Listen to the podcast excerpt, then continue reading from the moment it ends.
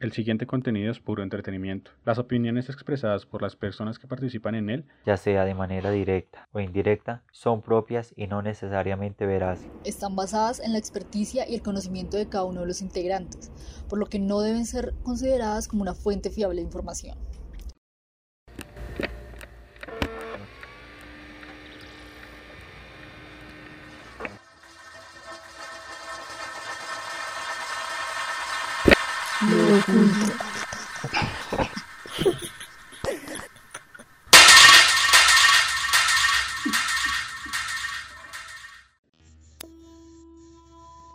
Noches, amigas y amigos del oculto. Estamos de vuelta una vez más. Hoy venimos con un tema un poquito oscuro.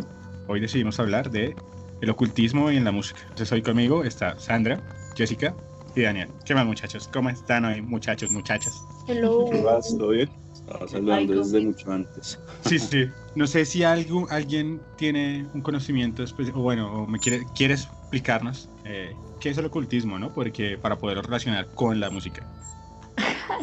Rocky. Muy denso. Em- empieza, sí, con aquí haciéndonos perder el examen. No, pues, Empieza o sea- las preguntas fuertes. Igual el ocultismo, pues es como eh, esas, esas, entre comillas, ciencias ocultas y artes, no sé, que son misteriosas, que vienen de, de muchas partes del mundo. Es todo eso que no tiene que ver con la ciencia real, o bueno, con la ciencia que, que, nos- que investiga, la ciencia que, que nos ayuda con vacunas, etcétera, etcétera.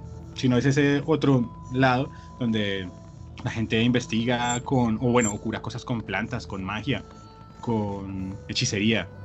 Entonces, eso es lo que, que- lo que queríamos hoy hablar. Hay muchos mitos, o, o pueden que sean realidades, eh, que se, se mezclan con la música. Desde a mí, desde que estoy como que cuando, tengo, cuando tenía como unos 10 años, me dijeron alguna vez que Shakira le había vendido el arma al diablo y por eso había sacado una portada en la que sale como alzando a un niño y supuestamente hay un dedo que se le ve al revés.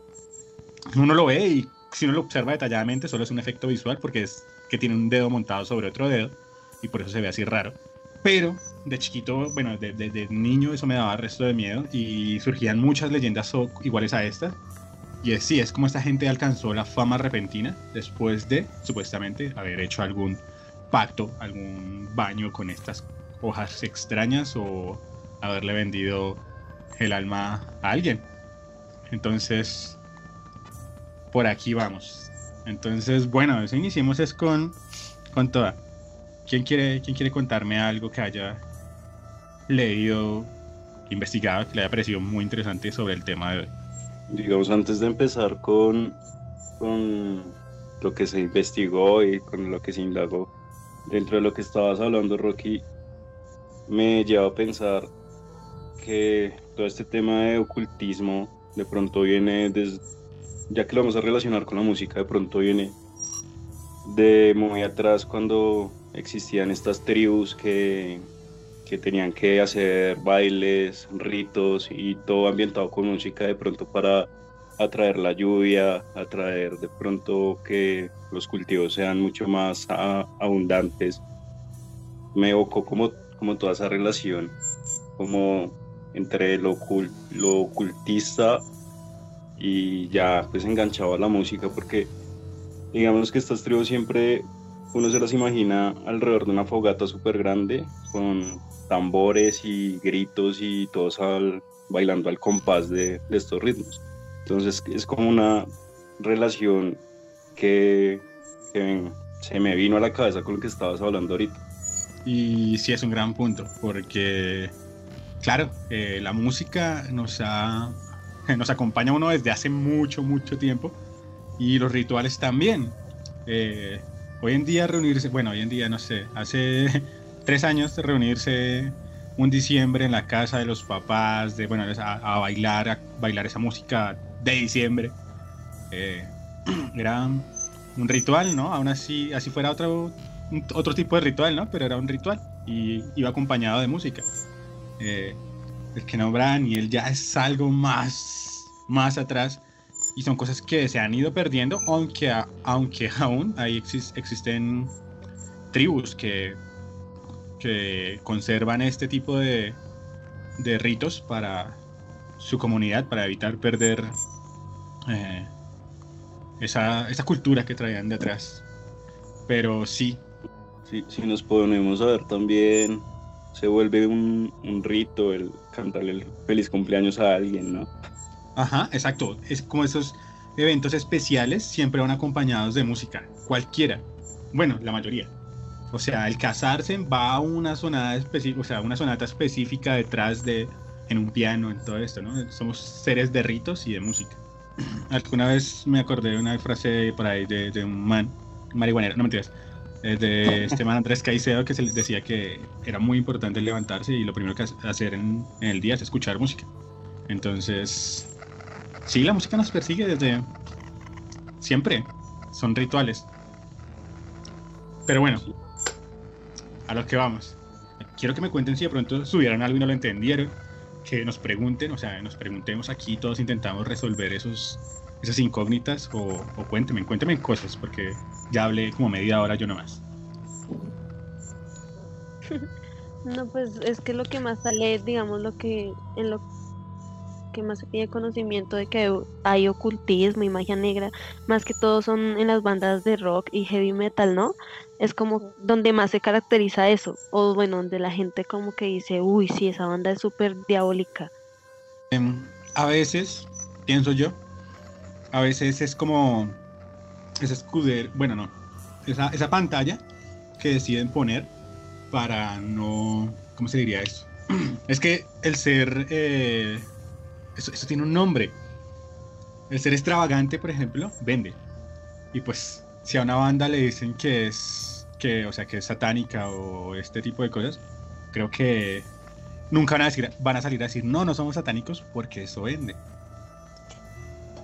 Marilyn Manson es uno de los tipos con más mitos en el mundo, donde decían que el tipo se había quitado una costilla para poderse hacer sexo oral él mismo. Eh, que era parte de sus eh, ritos de adoración al diablo, que tenía un ojo de vaca y no sé qué. O sea, como si fuera posible ponerse un maldito ojo de vaca. O sea, la persona que se lo inventó no, no, no, no dimensionaba la, el tamaño de un ojo de vaca con el tamaño de un ojo de una persona, un ser humano. Entonces, sí, son mitos, son leyendas, son cosas que, que siempre han llenado. Y creo que Sandra ahí también tiene un poquito de razón, y es que generalmente se las apuntan las bandas de rock. Es muy raro encontrar una agrupación que no sea acusaciones de ser una banda ocultista, una banda satánica, una banda, etcétera, que no sea de rock and roll, pero sí las hay. Por eso ponía como ejemplo a Shakira, porque Shakira en ese entonces era una no era, no era rock, era, ella era como pop, entre comillas, pop rock, porque intentó al principio incluir sus guitarras y sus cosas. Y pues de aquí surgieron todos estos temas de el ocultismo. Y luego pues cambió como que su género. Creo que le pasó a Juanes, pero no sé si a Juanes algún día lo acusarían de lo mismo. Pero pues bueno, ¿qué Exacto. más? de, de Shakira decían que, que pues por la forma en que ella se movía y que sus canciones se habían pegado sin ella tener una buena voz pues para muchos y que por eso era que se decía que había hecho un pacto con el diablo y que, que no que sé qué, bueno, una mano de cosas. Yo creo que ese fue el primer eh, como mito que escuché sobre el ocultismo en la música, el de Shakira. ¿Cuál fue el primero que escuchaste, Jess? ¿O alguna vez habías escuchado alguno? De pronto no. Sí, no, el de Shakira, sí, que decían como, pues lo que dijo Sandra. Yo realmente averigué como otras cosas y, pues iba a hablar cuando tuviste como que este man ponía como música tan pronto se despertaba y es como que el sonido influye en el agua, leí eh, eso y nosotros somos pues la mayoría agua, nuestro cuerpo. Y hay un man que se llama Moto que tomó unas fotografías, agua, agua congelada, que pues era limpia y todo, y salía como cuando se revelaron las fotos, parecían copos de nieves así súper lindos. Entonces que él también tomó una muestra em, de agua, pero ya como contaminada, y vio que ni siquiera tenía estructura. Entonces como que ahí ya había un desequilibrio en el agua. Entonces también leí como que la música puede influir en eso. eso es lo que había visto, más o menos. Entonces no sé también si puede como influenciar en cuanto, o sea, por eso hacen ritos y cosas así, Y por eso tal vez uno también se alegra con una música y con otras se entristece. no sé. Por ejemplo, o sea, me hiciste acordar de algo, se me vino y quiero meter la cucharada de una. Eh, ¿Alguna vez escuchaste hablar de una canción que era muy, muy triste, que todas las personas que la escuchaban se suicidaban? Uy, no. ¿Cuál? No, o sea, tiene un nombre extraño. En este momento no lo tengo porque se me ocurrió, fue mientras lo dijiste. Sí. Pero sí. tú la, eh, lo que pasa es que es una canción que dura como 40 minutos. Y bueno, me pongo a pensar en eso, ¿no? 40 minutos. Pues claro, si la canción es aburrida, pues... Y te ponen a escuchar 40 minutos esa vaina, pues hasta de pronto te matas es por eso, ¿no? Pero... Pero... Dinos cuál para saber qué hacer en caso de... Existen. Bueno, Aquí me aparece que, que se llama La Bala Asesina y se, pro- se prohibió en Europa. Sí, sí, esa, Aquí esa. me sale eso, como se llama eso y qué loco, ¿no? Uy. chistoso, bueno, no, no sé chistoso, ¿no? Es que es eso, o sea, todo un continente prohibió la canción. Y lo, lo gracioso es que la puedes encontrar en internet. Y existe, y existe eso, ¿no? Ese- ese- ese- esa cosita, ¿eh? Yo la quiero escuchar, pero ¿será que me mato? Sí, exacto, eso estaba pensando. Es el Me mito detrás. ¿Te da miedo? Me escucharla así. Gloomy Sunday. Es la canción que ha generado un sinfín de historias. Pues con el pasar del tiempo, esta canción se ha convertido en una leyenda. Lo que se sabe de la canción es que fue compuesta por Rizzo Ceres y las letras fueron escritas por Lazo Howard. La canción fue grabada por primera vez por Paul Kalmer en 1935. Muchas teorías acerca de esta canción afirman que fue inspirada por una ruptura de Ceres con su amante, motivo por el cual se suicidó. La canción está contada desde la perspectiva de una persona cuyo amor ha muerto y está pensando en el suicidio con el fin de reunirse con ella, acompañado por una melodía que se considera realmente triste. La maldición de la canción comenzó a tener fuerza cuando la revista Time mostró una serie de suicidios en Hungría vinculados a la canción. Curiosamente, cada carta de suicidio citaba versos de la canción. Claros sucesos fueron los de un zapatero, que citó la canción en su nota de suicidio. Dos personas se suicidaron mientras escuchaban la canción. La gente saltaba al Danubio mientras escuchaban la misteriosa canción. Asimismo, la canción llegó a ser tan popular que incluso Billie Holiday grabó su propia versión en 1941. Y luego la canción se llegó a grabar 79 veces por artistas conocidos como Lou Rawls, Ray Charles, Elvis Costello, etc. Por su parte, muchas personas afirman que detrás de la canción se esconde una influencia demoníaca, convirtiéndose en un tema controvertido, ya que expertos consideran que los hechos ocurridos aparentemente por la canción son dados a supersticiones de las personas. La ciencia también ha investigado la misteriosa canción, dando como teorías que se puede tratar de suicidio genético, que es conocido como efecto Weather, que hace referencia a un aumento de suicidios, incluso han realizado investigaciones sobre los posibles efectos del cine, la televisión, la música y los juegos en el comportamiento suicida. Finalmente, lo único cierto es que la canción Gloomy Sunday parece tener una relación directa con los suicidios, accediendo al interior del cerebro, el alma, el espíritu e inspirando la muerte. La canción maldita o paranoia colectiva, sea lo que sea, continúa siendo un misterio sin respuesta. Eh, cosa rara que escuchó sobre la música. En su- pues, ojalá en su infancia y no en el presente, porque pues en el presente ya tenemos unas muy, muy bien trabajadas. Pero por ejemplo la Shakira siempre me pareció impresionante porque era re absurda, pero pues todos, ay sí, Pues digamos que desde pequeño yo tuve como la influencia mucho de mis primos, de que siempre fue todas, toda esta música de Green Day, rock, Linkin Park, System of Down, siempre estuve rodeado como de mucho rock y metal cuando empecé a, conocer todo este mundo de, de la música. Y cuando yo llegué a escuchar como la primera como el primer mito, cosa rara en- dentro de la música fue ya cuando eh, Mago de Oz empezó a hacer un boom.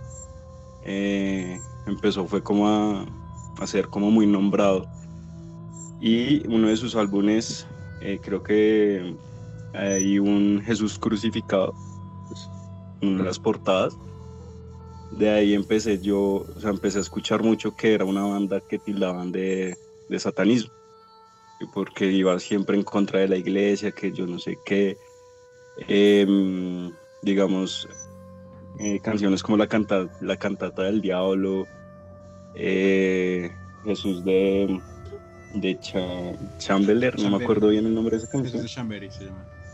eh, eran como cosas que siempre, siempre, siempre me, me causaban como, y yo no escucho esa vaina porque, qué miedo. O sea, qué vaina ahí como, o sea, en principio que uno siempre eh, tenía, o sea, tenía la influencia de- del rock por el lado de mis primos, pero mis papás eran como, esa música satánica, porque pues igual ellos no comprendían realmente qué era lo que uno escuchaba. Pero entonces a mí sí me daba como mucha impresión indagar porque sí me daba miedo, eh, pues así súper pequeño me daba miedo como entrar y entender esa, ese mundo del satanismo, entre comillas. Ya después, más adelante, cuando eh, generé más conciencia alrededor de todos estos temas, uno se pone a ver esas letras y no son tan, tan densas como las pintaban. ¿eh? De hecho, eh, la cantata del diablo habla mucho como de de ir en contra de las violaciones, de las guerras, de muchas cosas así, porque es una canción que dura como 21 minutos. Entonces tiene mucho, mucho tema dentro de, de su letra y no es, no es satánica por, por como la pintaban. O sea, creo que sí juzgaban el libro por su portada re mal. El problema con esa banda y esas canciones es un poquito lo que ya había dicho y es como aparentar sin, eh, pues o sea, como sin desmentir, o sea, que la gente dijera que era satánico yo no les importaba. Y si uno se ponía a escuchar la letra, eh, la letra sí, la, la letra generalmente hablaba mucho también de cuidar el, el planeta. eh, generalmente se nombra- nombraban mucho a Gaia y a sus y a sus que a sus eh, bueno todos los entes de la naturaleza que Que Gaia y Parche. Sí. Donde pedían como, o pedían, no, pues le decían a la gente, pues el planeta es suyo y ustedes verán si lo cuidan o no, y el poder está en ustedes, en nadie más. Entonces, sí, cuando uno se da cuenta, a veces eh, ni siquiera el nombre tiene nada que ver con, con, con la banda. Eh. No, yo creo también que eh, era más o es más que seguían por, por los nombres de las canciones. Digamos, las de Mago 2 tienen nombres, pues, tipo así, digamos, como Fiesta Pagana o hay una que se llama Aquelarre, si no estoy mal, es que hace rato no escucho ellos. Pero si hay canciones, o sea, yo creo que la gente como que ve los nombres dice, uy, no, son súper diabólicos porque vea el nombre y ni siquiera se dan como la oportunidad de escucharlas. eh, esa, ese álbum, ese álbum del Gaia 2 y el Gaia 1 también, y el Gaia 3, eh, se componen de un libro. Un libro que ellos escriben y me- mientras el, vas escuchando, vas leyendo la historia, te va saliendo el nombre de cada canción, ¿sí? Es como si fuera por capítulos. Y cada canción te va llevando a ese, y, o sea, y entiendes por qué esta se llama Aquelarre, o por qué esta se llama, eh, bueno, la cantata del diablo, porque esta se llama La voz dormida, porque esta se llama Hoy toca ser feliz. Eh, vas entendiendo, eh, o sea, cuando lees el libro que tiene cada, cada CD, vas entendiendo la historia mejor de, pues, de sus letras. Y es mucho mejor, claro, cuando tú escuchas una historia como de amor rara, pero cuando lees el libro y te enteras de qué es lo que está pasando, es como, wash, parce, muy denso. es algo que de pronto, si les gusta y lo, o sea, lo quisiera investigar, es chévere, es bastante chévere. La banda, obvio, no le tiene que gustar, porque hay gente que no le gusta y cree que es infantil. Yo he escuchado mucha gente que dice que la banda es infantil, otros que es satánica, entonces. Pero si quieren leer los libros, eh, están chéveres, están bien estructurados y entiendes por qué el nombre de las canciones. Suena- mira que por esa línea como de construir eh, un tipo de historia por medio de canciones, hay una ópera rock española que se llama Legado de una tragedia. Los tres primeros álbumes, en especial el primero, habla mucho de toda la obra literaria de Edgar Allan Poe. Eh, los dos siguientes álbumes eh, hablan como de, siguen hablando de Edgar Allan Poe, pero como si ya transformaran toda esta historia de él como pasando por, como que Edgar murió y tiene que pasar por los siete círculos del infierno. Conoce a Virgilio, conoce a, al mismo Dante. Eh, mm, narran un poco como, como que este dios de los sueños griego, eh, ahorita se me escapa el nombre de él, creo que es, no, se me escapa, creo que es Morfeo, pero se me escapa un poco el nombre de él. Ah, el de los sueños, sí, eh, Orfeo. Orfeo.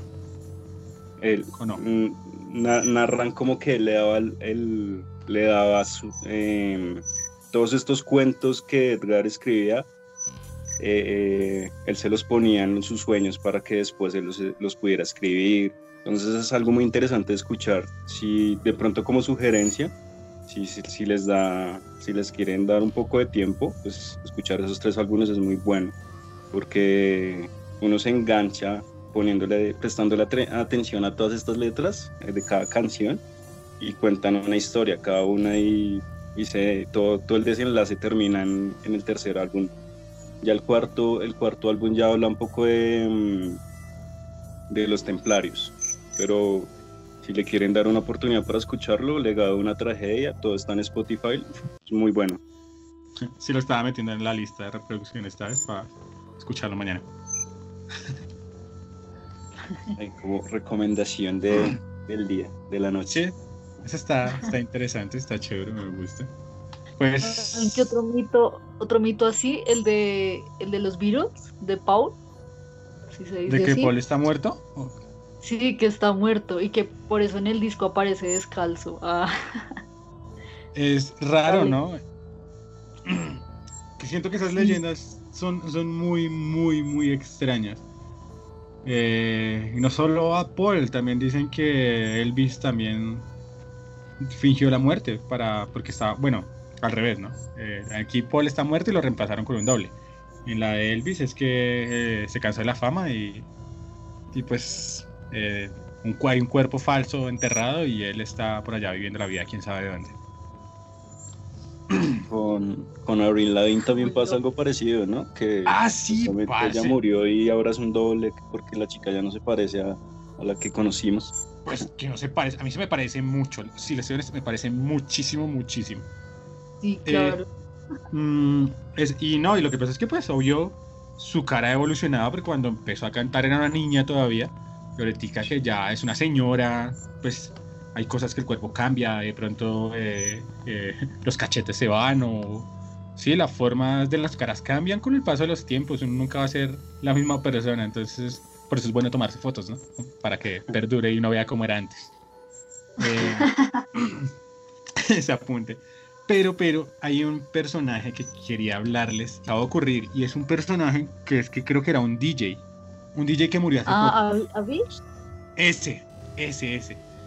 O sea, se me acaba en este momento de ocurrir, no sé si alguien quiere hablar, iba a hablar de él o no. Y si no, le doy la palabra. Ah, No, porque... ¿quién va? Sí, Por o sea, qué es- no? Es que yo tampoco lo conocía porque yo soy más de otros géneros. Pero resulta que la historia me llegó así una vez y un pelado, no, es que yo sé quién lo mató. Es que lo mataron, o sea, que supuestamente habían hecho un. como un pacto eh, las grandes élites del mundo y que lo habían utilizado para reclutar jóvenes. Y que ahora que el tipo está, ya no quería reclutar jóvenes, eh, habían decidido acabar con la vida de él. Esto también, eh, no sé qué tan eh, al tema venga, que es hablar de supuestamente las, bueno, de las grandes élites que están detrás de los supuestos músicos que reclutan gente, de las letras para reclutar. ¿Ustedes creen que funcionan? ¿Se acuerdan del capítulo de Los Simpson de la banda de Luxo? Sí, ¿Cómo así para reclutar en cuanto a qué? Eh, ¿A todo? Las reclutar es, es para, para partidos políticos, para el ejército. Pues en Los Simpson es para el ejército. que, digamos que ahí con este man, eh, uno de sus últimos videos es este que, que trata sobre la pedofilia, entonces es muy loco, porque ahí también muestran como, como si fuera, no sé, el, el man, el último que mata, o sea, bueno, los, para que vean el video, al último que él mata en el video es como se parecía a Trump, y también hay niños o sea, los llevan así como si fueran ganado y todo, más o menos así es el video, entonces digamos que ahí uno dice, rayos, ¿será que pues a estas estrellas a veces pues las élites también los violan o algo así, no sé, se pueden ocurrir muchas cosas y más con, con el video que él lanzó. No sé si me haga entender, creo que lo dije un poco enredado. No, se te entiende, pero lo que pasa es que yo, o sea, si me lo pones desde ese ángulo, yo, yo lo veo es como ya estaba saliendo, ya estaba estallando el, el escándalo este de, de que los políticos eh, estaban, bueno, estos políticos van a un lugar especial donde compran niños eh, para, sí, para violar. Y pues claro, si tú te enteras de eso, eh, lo más, ¿cómo se llama? Lo más... bueno, depende de la persona que seas, si te ofende mucho, tienes que hacer una crítica sobre el tema. Y pues él tenía la música La Plata y hizo un video. El problema es que este personaje se supone, bueno, o sea, este personaje se pudo morir no porque lo matara una una una, una élite, ¿no? ¿Saben la causa de la muerte de él? O sea, alguien Supuestamente No. pues suicidio, ¿no? suicidio. Pero digamos que este man también, el que era responsable de, de tener como una isla con niños y todo eso. ¿Cómo es que se llamaba? No me acuerdo, no me acuerdo. Ya hemos hablado de él. eh, Jeffrey, Jeff, algo así. Ese man también estaba como en una cárcel y al otro día iba a, a decir Sí, sí. muchas cosas y resultó supuestamente también suicidándose, entre comillas. Y preciso las cámaras ahí sí no, no captaron nada ni nada. claro, pero la del DJ, la del DJ no es tan, tan rara como estas. sí, pero qué tal que, Que el man también tuviera cosas por decir. Ah, No, no, o sea, es que todos tenemos cosas por decir, pero la de este personaje, eh, la muerte es muy... Se puede juzgar más que si fue un suicidio y no como la... Es que sí, el otro man se suicida supuestamente, pero bueno. eh, es un punto donde las que sí, las cámaras dejan de funcionar, hay un poco de, de trabajo detrás, se nota el trabajo que, que metieron para ocultar el, de, el del tipo este pedófilo, pero el de, el de este chino no, no hay un trabajo que se vea detrás. Es como cuando se suicidó Chris Cornell también. El tipo cinco minutos antes llamó a la esposa y supuestamente estaba bien y terminó muerto. O Chester Bennington. Toda esta gente eh, muchas veces sufren de depresión, de eh, exceso de drogas y hay momentos en los que se acaban las ganas, ¿no? De, de- de vivir, no sé. Y toda esta gente son gente que lucha que por dice como que Anonymous sostiene que, que no se suicidó y que fue asesinado pues por toda esta gente por tener información de, de Je- Jeffrey. bueno, este man que No, que no, no me cuadra ese, porque es que mucho, en serio, en internet la gente se apoya de Anonymous y Anonymous llevaba muchos años sin salir y volvieron a salir solo cuando hubo hace poco, ¿cuál fue el escándalo por el que volvió Anonymous? Las no, ellos volvieron hace poco por, por las marchas, las marchas de Estados Unidos. Sí. Después de la muerte de, George Floyd. de, de este mismo. Y ahí también metieron a Michael Jackson, ¿no? Que sacaron videos según que, que él no abusaba de los niños, sino que los cuidaba de, de esa banda de, de, de traficante de niños. Y, y todo eso, eso fue un tremendo revuelo, ¿no? Digamos, eso Sí. se me hace súper denso y la historia, esa historia es súper, no, pero igual a mí me da miedo Michael Jackson, o sea, en este momento tú me lo pones, o sea, digamos, si el tipo estuviera vivo y me lo pones al lado, me da cosa. Bueno, ya no porque ya soy grande, pero en ni- o, un- o sea, dejarle un niño al lado, a mí me da cosa. O sea, como era una persona tan, tan, tan, ¿cómo se le dice? Tan rara como para eh, querer tener solo niños como amigos, eh, dormir con ellos y llevarlos a un parque y construirles un parque para ellos y que se quedaran a dormir ahí con él, como si fueran todos amiguitos, como si él fuera un niño chiquito. Claro, de pronto puede influir muchas cosas como que a él se le robaron la infancia porque a él desde pequeño lo pusieron a trabajar. El papá, para él, o sea, él era una máquina de hacer dinero para el papá. Sí. Y- y- y pues, Exacto, yo fui, yo eso, yo eso fui lo que fue lo que escuché, que que, que, que él desde chiquito el papá lo castigaba pues cuando no, no hacía las cosas bien, le pegaba, entonces que él tenía era un trauma y que por eso era que pues ya tan grande como que se relacionaba mucho con niños, pero pues bueno, hay muchas versiones, ¿no? Uno no sabe ni qué creer, pero sí decían, digamos, que él no abusaba de los niños, sino que los protegía, como hay otras versiones que sí dice que sí abusaba de los niños. Entonces, eso es un tema bien complejo. Y, ya, y se me hace que hace, hace parte de ese tema ocultista porque a Michael Jackson también le empacaron mucho satanismo, mucho eh, magia negra. Eh, sí, con Michael Jackson también hay, hay resto de tema. No sé si alguien tiene algo más así raro de Michael porque, uy, De él también decían que se había quitado es que una costilla, ¿no? Las costillas, bueno, una mano de cosas, es que Michael Jackson hay mucha cosa. No, y sí, claro, yo me acuerdo que hubo gente que le, le, le daba como eh, el valor de, de su, de su baile y la caminata lunar, que eso era del diablo, nadie podía hacer esa vaina. Y hay gente que enseña tutoriales de cómo hacer eso. O sea, la caminata lunar es la cosa más fácil del mundo. Bueno, yo no la sé hacer, pero se ve que es la cosa más fácil del mundo para alguien que sabe bailar. Y, eh, pero bueno, digamos, a mí una de las cosas que más me ha impresionado siempre han sido las historias del diablo, porque creo que es uno de los seres que más nos ha eh, acompañado en las historias de, no, o sea, de mi país en- principalmente, porque siempre me han contado la historia del, de, la, al viejo borracho al que se le apareció el diablo o, este tipo de cosas. Y yo estudié la historia de un personaje que se... Bueno, sí, voy a iniciar por el mito. Un día, después de un acto vergonzoso como los que siempre daba Robert en el escenario, House lo invita a caminar acompañado de su amigo Willy. Mientras caminaban, Robert le insiste a House que le enseñe a tocar. Este se niega, afirmando que Robert nunca podría aprender su estilo. En esas Willy, el compañero de House, le contaría una historia. Le dice que en el cruce de la 69 y la 41 se aparece el diablo, concediendo deseos a los que lo esperen pacientemente por la noche. House niega lo que dice Willy y le dice que la mejor forma de aprender es viajar, conocer gente y aprender de ellos. Pero Robert se emociona tanto con la historia que decide quedarse esperando al diablo esa noche. Cuenta la leyenda que Robert esperó pacientemente por horas. En algún momento de la noche, el mismo rey de las tinieblas apareció frente a él. Tomaría la guitarra de Robert y tocaría un par de canciones con ella. Luego, el diablo le ofrecería una tentadora oferta, su alma a cambio de un talento inigualable con la guitarra. House asegura que esa noche Robert desapareció y no volvió hasta un año después. Afirma que Robert había cambiado totalmente. Su forma de tocar la guitarra era única y casi imposible. Algunos músicos como Keith Richard aseguran que tenían que ser al menos cuatro manos las que tocaban esa guitarra. Entonces en este momento me gustaría hacer una pausa para preguntarles, ¿ustedes qué creen? ¿En un año se puede aprender a tocar la guitarra? eh, haciendo como un poco acotación a la historia que estabas contando.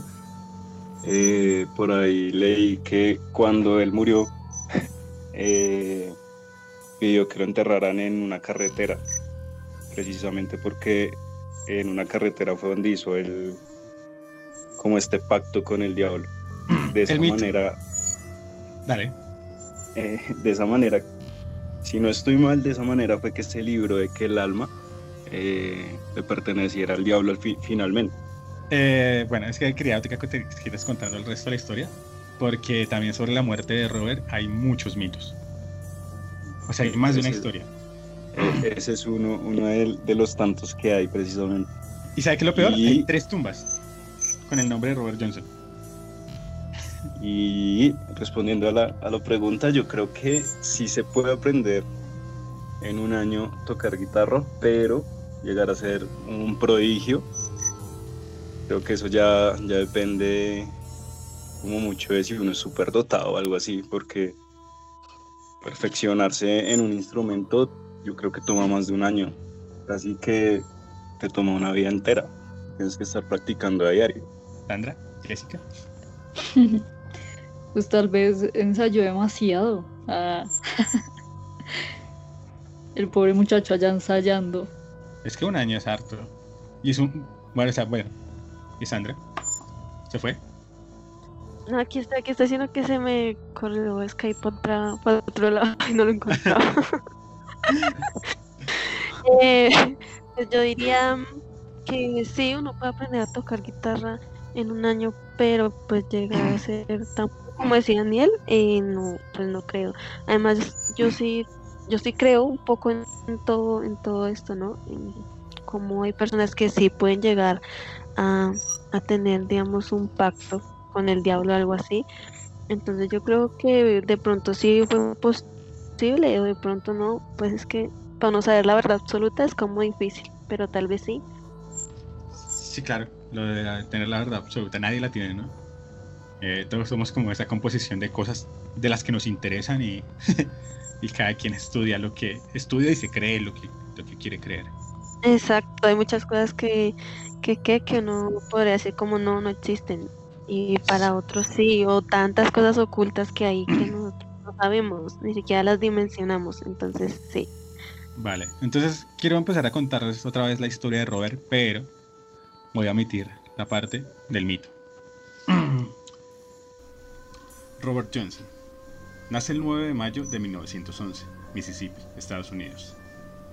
Asistió al colegio con el nombre de Robert Spencer. Desde pequeño tuvo una fuerte afición por los instrumentos musicales y por su armónica, aunque no era muy bueno interpretándola.